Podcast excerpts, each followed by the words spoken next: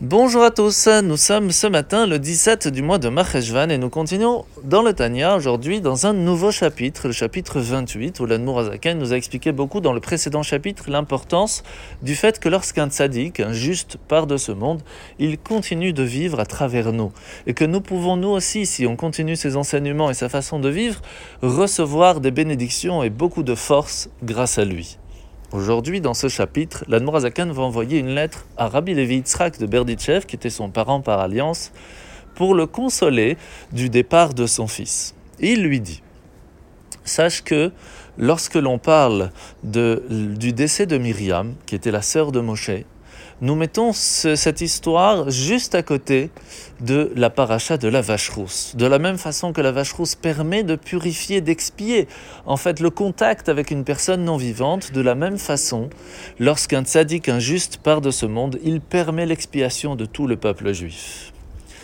Mais la question qui pourrait se poser, c'est pourquoi mettre cela à côté de la vache rousse, qui était en fait, en fin de compte, un sacrifice qui se faisait en dehors de Jérusalem, en dehors du temple. Pourquoi ne pas mettre cela à côté du Korban Khatat, par exemple, du sacrifice de pardon que l'on faisait dans le temple, qui est d'une certaine façon un endroit plus saint?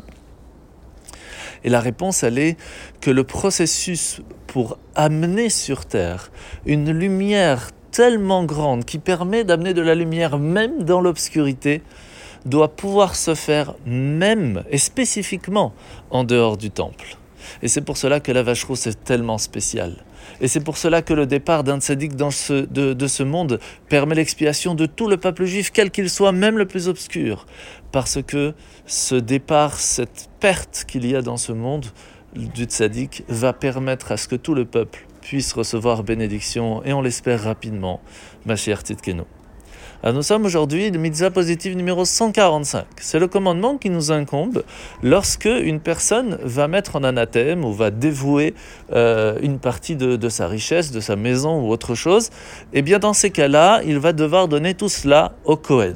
Sauf s'il dit explicitement, ce n'est pas au Kohen que je veux le donner, mais au temple. À ce moment-là, il sera au temple. Mitzvah négative numéro 110, c'est l'interdiction de vendre une propriété qui est déclarée cherem, dévouée par ses propriétaires, et même au trésorier du temple, à partir du moment où c'est au Kohen, c'est au Kohen. La paracha de la semaine. Nous sommes paracha de Vaïra où nous voyons que l'ange qui est envoyé pour abattre Sodome va dire à Lot qu'il est sur le point de la détruire. Et Lot va comprendre comme si c'est l'ange qui avait le pouvoir de le faire lui-même et qu'il n'était pas envoyé en mission par Dieu.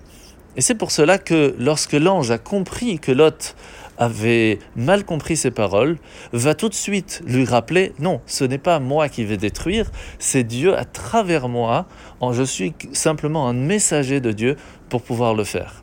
C'est pour cela qu'il est important de se rappeler que lors de nos, de nos échanges, il est important de prendre en compte la façon dont les paroles vont être comprises. D'où l'importance de faire attention à ces mots pour ne pas que la personne puisse comprendre pas comme il le faut. En vous souhaitant de passer une très bonne journée et à demain.